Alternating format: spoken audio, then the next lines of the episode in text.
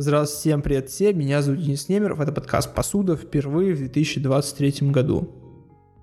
Как вы могли заметить, в прошлом году год был для меня не очень плодотворным именно на подкасты, в силу того, что, ну, вы знаете, что-то случилось, что-то произошло. И было легкое ощущение, что поп-культура вообще никогда и никому нигде больше не будет нужна, в особенности в виде подкастов, и вообще мир накренился, э, пылает в лучах ада. Вот это вот все произошло, и было страшно, непонятно, что делать, и под конец года я, возможно, даже нащупал кое-какой формат, а в самом начале года был сейчас достаточно забавный выпуск с Ефимом. Не забавно не только потому, что Ефим невероятно уморительный человек и шутит свои шутки, а, а в силу того, что мы сидим и размышляем там о вещах, которые буквально через два месяца испарились из нашей жизни, и мы планируем перезаписать этот выпуск спустя год, и я уже прикидываю, насколько сильно по интонации и насколько сильно по вайбу будет отличаться тот подкаст и этот, потому что там мы еще молодые, веселые, такие, ну, ТикТок, подкасты, Ютубы, Твичи, вот это вот все, а сейчас, ну, куда нас это привело? Собственно, это будет скорее технический выпуск, в котором я плюс-минус обрисую, куда мы идем, как мы идем и что я планирую делать с подкастом, как развивать его дальше. Как вы можете заметить уже сейчас, я очень заряжен что-либо делать и выпускать, поэтому я объявляю, что подкаст переходит на систему один выпуск в две недели. Но э, формат, в котором он существовал до этого, который я отчасти посмотрел у Ивана Толачева, который выпускал часто выпуски про поп-культуру, смешивая это с какими-то ситуациями из своей жизни, выдавая невероятный контент, я понял, что слегка, ну, не получается, потому что я записывал такой подкаст, когда мне было 16 лет, я жил с родителями, что не очень располагало к регулярной записи, как вы понимаете. Но Потом даже когда я съехал, я понял, что просто вот как-то тяжело поддерживать такой темп для себя лично. И сейчас я осознал, что под конец года я нащупал прикольный м, тренд с тем, чтобы пересматривать что-то в большом количестве потом это обсуждать с кем-то или даже одному это обсуждать, самим собой выдавать какую-то базу. И я понял, что в таком формате вполне можно существовать. Поэтому подкаст переходит на систему, где один выпуск будет в формате того, что я что-то отсмотрел, вот традиционно. Я посмотрел от Финчера, я посмотрел Бо Бернема. Следующий выпуск я планирую сделать про всю первую фазу киновселенной Марвел, а второй выпуск ближе к концу месяца будет про то, что я отсмотрел, про вот какие-то такие штуки, которые за этот месяц очень сильно где-то расфорсились или тронули лично меня. Также я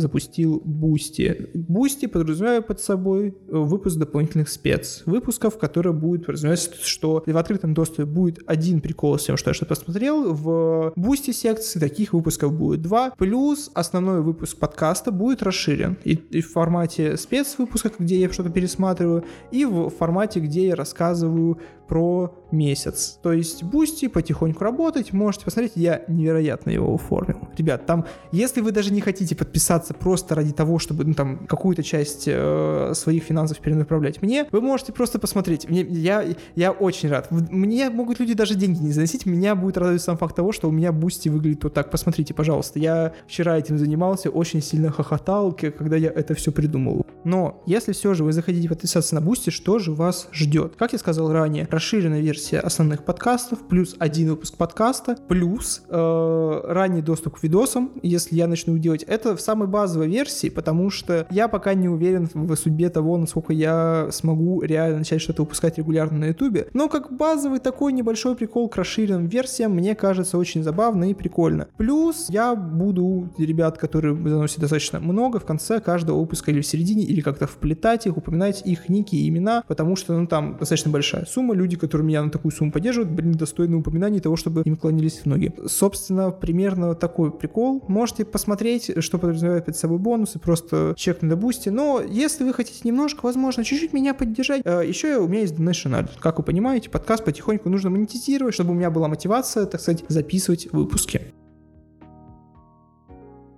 И дабы не оставлять вас просто с выпуском, где я рассказываю о своих планах, а потом такой, ну все, ребят, я пошел и не выпускаю опять ничего полгода, я все-таки решил сделать э, итоги года в таком слегка формате небольшого дайджеста, в котором будут как основные выпуски про месяц, только в масштабе года. Потому что, скажем честно, 2022 год был сложным годом для всех нас, для поп-культуры, для поп-культуры в России тем более. И в середине года я сразу понял, что я не буду делать итоги, потому что, ну, полноценный топ, где вот я прям сижу и что-то долго обсуждаю, у меня не получится получится сделать. И это будет такой урезанный э, формат, где я просто расскажу про сериалы, плюс фильмы, плюс парочку артистов, которых я открыл для себя в этом году. И это было прикольно, забавно и круто. И начать я хочу с формата, который вроде как более-менее пережил 2022 год, хотя в 2023 вот уже отменили Inside Job, и вроде как что-то закрадывается во мне такие сомнения, что стриминги потихоньку становятся не такими жирными, хотя такие сомнения во многих закрадывались еще в середине года. Мой любимый сериал в этом году это сериал «Медведь» Джереми Уайтом, это «Лип из бесстыжих», потому что это очень хорошая и поднимающая настроение и дух история, где тебя буквально качает от готовки. Тебе очень плохо. Ты ловишь панические атаки от того, как люди нарезают огурцы. Это просто что-то невероятное. То есть одновременно совместить две вот эти плоскости, что тебе под конец очень хорошо, но в процессе тебе невероятно плохо. Это сериал, где Лип, можно буду называть его так, возвращается в родной дом, после того, как его брат покончил с собой. Это не спойлер, это в первой серии буквально говорят, надеюсь, никому не убиваю весь сериал этой фразой. И он должен восстановить семейный ресторан с командой, которой нужно притереться, с которой нужно договориться, а он, между прочим, один из самых крутых шефов вообще в мире. Но он готовит чикагские сэндвичи. Как мне кажется, этот сериал стоит на двух ногах. Первое — это бешеный pacing, потому что тебя с полуслова в первой же серии закидывают в этот небольшой ресторанчик, жирный, просто тесный. Кстати, первая серия реально была снята в небольшой закусочной, только потом ее уже отстроили на площадке. И тебя закидывают туда, и ты вместе с главным героем проходишь, проживаешь буквально только открытие ресторана за 30 минут, но все это таким бешеным темпом, с таким большим количеством сленга, без вот прямого знакомства с героями за ручку, что просто невозможно не влюбиться в этот сериал, а отпускают тебя только к концу шестой серии, которая снята одним дублем, это просто, то есть они реально отыграли 20 минут просто за раз, все это сняли с бешеными перемещениями камеры в, на небольшой вот этой тоже кухне, и тебя отпускают на моменте катарсиса в шестой серии, когда пью, все, тебя выключило. А потом потихоньку начинается вот эта терапевтическая часть, которая для меня второй столб этого сериала, то после шестой серии, когда Гордеев узел за его завязали, все, а потом его разрубают, ты потихоньку начинаешь чувствовать вот эту небольшую терапию от сериала с тем, что да, после самой темной ночи наступает рассвет. Это очень пугающая, что ли, мысль, очень полезная была в том году, да и в этом году всегда полезная. Поэтому мне кажется, что это один из лучших сериалов и очень важных сериалов за прошедший год.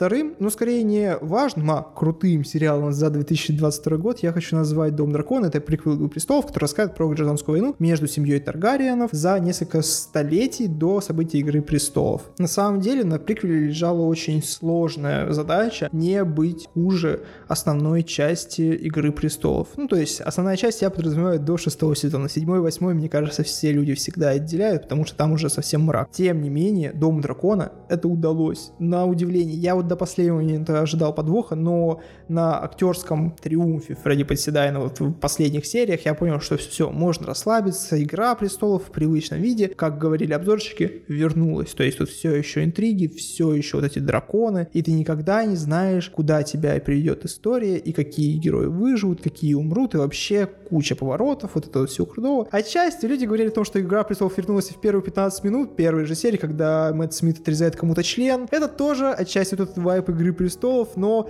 к нему мы словно слегка привыкли и переросли его на моменте, когда у нас появились какие-нибудь пацаны, где, ну, с членами делают вещи похуже. А еще Дом Дракона подарил нам девочку, которую симповали первую половину года, пока не появилась Уэнсдей, Милли Олкок. Сам сериал, а, когда я его смотрел, вернул меня слегка в реальность, вернул у меня вот то самое ощущение, когда ты после каждой серии начинаешь искать разборы, обсуждать с друзьями. Очень давно и очень сильно мне этого не хватало. Это было прям настоящее событие, по ощущениям первое до Wednesday такого сериального формата в этом году.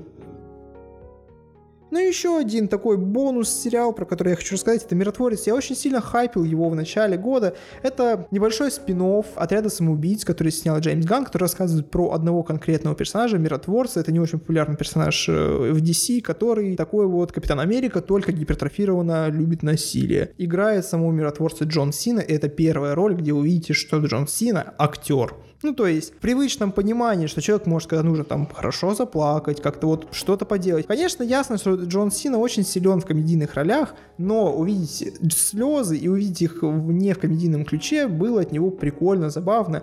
И в целом, возможно, сейчас, спустя время, я понимаю, что Миротворец очень выгодно и комфортно выглядел на контрасте с эйфорией, которая выходила в этот же момент, где Сэм Левинсон во втором сезоне полностью ушел в какой-то арт, в картинку и визуал, и сюжет там появился только под конец последних двух сериях, но При этом «Миротворец» даже сейчас в моей памяти осел как что-то очень приятное и крутое, но нельзя сказать, что заметна некоторая проблема при просмотре Джеймса Гана, что у него словно Дэдди Ишес в разных формах, он говорит про него абсолютно в каждом своем фильме. Сейчас должны выйти «Стражи Галактики 3», и там, ну, вот линия с великим эволюционером, отцом ракеты, меня наводит на мысль, что Джеймс Ганн словно не видит этой проблемы в своих фильмах, и просто если подать одну и ту же историю под разными соусами, никто не заметит. Я не оставляю надежды, что все же киновселенная DC как-то поможет ему справиться с этой проблемой, не в плане с Дадишес, а понять, что стоит иногда раскрывать разные проблемы, и что-то вот в его творческом концепте, в принципе, меняется. А сам миротворец достаточно прикольный, забавный. Вот. Его можно смотреть, это нам, как мне кажется, вообще лучше, что выходило в киновселенной DC. Даже вот так скажу. Если говорить про кино, мне кажется, нет смысла вот как-то градировать, что мне понравилось больше, что меньше. Стоит просто упомянуть то, что мне запомнилось, потому что с российским прокатом именно что-то случилось. Вот, и какую-то часть фильмов удалось посмотреть, какую-то нет. Ну, то есть я до сих пор не посмотрел второго «Аватара», а чисто технически он вышел в том году, и, возможно, там лучший фильм десятилетия, я его сейчас не упомяну. Короче, просто поговорю про то, что вот как-то осело у меня в память. В первую очередь, конечно же, хочется сказать про все везде и сразу. Мне кажется, что этот фильм с высокой долей вероятности соберет очень большую охапку Оскаров и сделает это отчасти заслуженно. Чаще всего этот фильм будет вам питчить как мультивселенное безумие в «Матрице», это недалеко от истины. Я увидел для себя при первом просмотре самый и вот полный каталог того, как следует воспринять постмодерн и что с ним случилось на момент 2022 года. Посмотришь его и такой, все, я плюс-минус словил, что сейчас вообще происходит. Тяжело описать этот фильм. Когда его пытались продавать мне в начале года, все говорили, этот фильм реально про все, везде и сразу. Если кратко его описывать, то для меня эта история про то, как семья всегда остается самым важным, что есть в твоей жизни. Вот такой небольшой концепт даже в «Матрице». Семья остается самым важным концептом твоей жизни даже в «Матрице». Вот как-то так. На самом деле, легче просто сказать вам, смотрите, да, там есть слегка немного абсурдный юмор. Нужно понимать, что это сняли э, люди, которые работали над э, «Человек швейцарский нож», где Дэниел Рэдклифф играет труп, который пердит и блюет водой. Мне кажется, что у меня реально некоторая аудитория фильм «Бро» и фильм «Girls», э, поэтому вы с высокой долей вероятности смотрели и понимаете, про что я говорю. Я плакал на моменте с камнями. Но я смотрел этот фильм в Ленфильме, то есть, ну, люди туда не приходят. Это не какой-нибудь э, коро рядом в торговом центре, когда люди заходят от безделия, а прям люди часто идут в Ленфильм нацеленно. И люди уходили посередине фильма, что было удивительно, при том, что здесь нет каких-то супер мерзких моментов или что-то такого, просто не вывозили. По большей части я хочу сейчас донести для вас мысль, что 2022 год, скорее всего, с высокой долей вероятности останется вот как год, когда вышло все везде и сразу. Да, выходило много хороших, крутых фильмов, но все везде и сразу вот как-то будет определенной вехой. Кстати, я тут такого хайпа нагнал по все везде и сразу, прямо вверх, останется в истории. Мне кажется, что отчасти я слукавил, потому что я не дошел до Топ Ган Мэверик. И Топ Ган Мэверик тоже вот где-то застолпится за счет того, что это фильм, который открыл продюсерам глаза на то, что люди, которые в детстве или в юношестве смотрели какие-то фильмы, все еще живы. И если им больше 40, они могут пойти в кино оказывается. Вы представляете? Да, обязательно поместить туда какого-нибудь Тома Круза или какую-то собирающую звезду, но в остальном они все еще тоже ходят в кино. Открытие.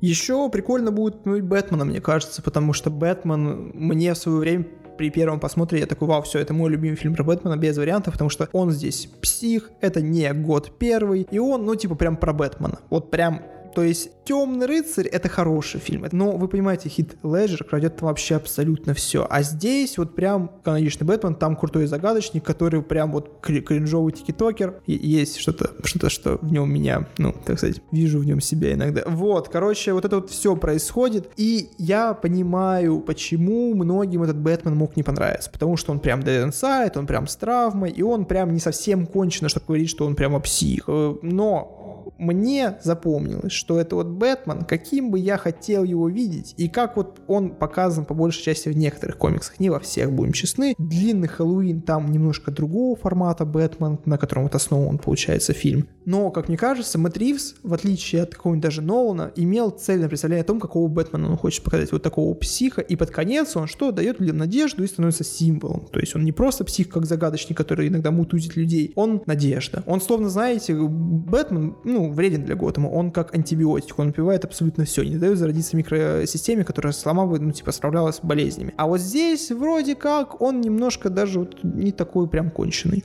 И последний, наверное, это будет Фабельманы, потому что это фильм на уровне со все везде и сразу, который вот запомнится людям и останется в памяти о 2022 году. Он вышел под самый конец. И это фильм Стивена Спилберга, автобиографичный, который рассказывает про его становление как режиссера. И я, когда пичу людям этот фильм, я объясняю так. Смотрите, там есть два часа 10 минут очень интересной и вот этой автобиографичной части, где э, Стивен Спилберг рассказывает о том, почему он любит кино, как он делает кино, что кино интересно и важно. Вот момент, когда э, Фабельман разговаривает со школьным забиякой, который он показал идеально, вот это он буквально описывает то, как делается кино и почему некоторые персонажи иногда таких, какие они есть. Вот тут все. Это интересно, хорошо, круто. Но там есть 10 минут, которые вот вы могли 2 часа белого шума посмотреть, и эти 10 минут все равно бы сделали для вас этот фильм 10 из 10. То есть это сцена, где Дэвид Линч играет Джона Форда, человека, у которого больше всего Оскаров во всей истории просто, типа отца вестернов. И перед этим следует такая удочка, типа сейчас вы будете говорить с самым величайшим режиссером современности. Она работает на двух уровнях, потому что это подводка к Джону Форду, как величайшему реальному режиссеру в истории, и как респект от Стивена Спилберга Дэвиду Линчу. То есть он такой, самый лучший режиссер в истории. И он заходит и объясняет, как работает интересное кино. Здесь я не буду вам спойлерить, то есть вот эту небольшую подводку с тем, что там будет Дэвид, Дэвид Линч, ладно, так уж и быть. Я скажу только, что меня размазало на моменте, когда Фабельман выходит, и вот происходит то, что происходит. Просто последние 10 минут фильма — это самое лучшее, что я видел в этом году. Даже так. С музыкой в этом году у меня было тяжело.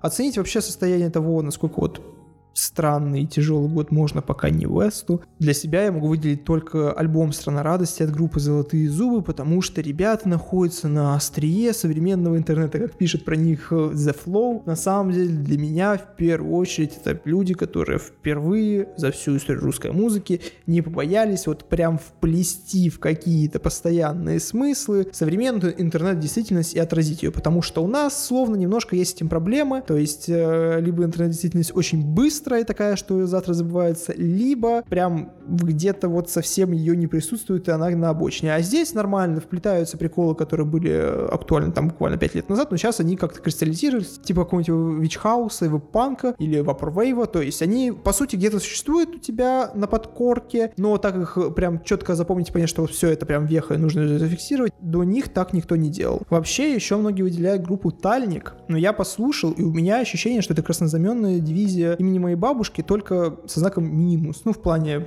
немножко такой отрицательной атмосферы. Хотя, может быть, я не расслушал. Есть такая вероятность. В целом это все. Спасибо, что были со мной. Меня все еще зовут Денис Немеров. Подписывайтесь на меня во всех социальных сетях. Подписывайтесь на Boosty, теперь он есть. Вот, спасибо, что были со мной. Надеюсь, мы еще с вами услышимся.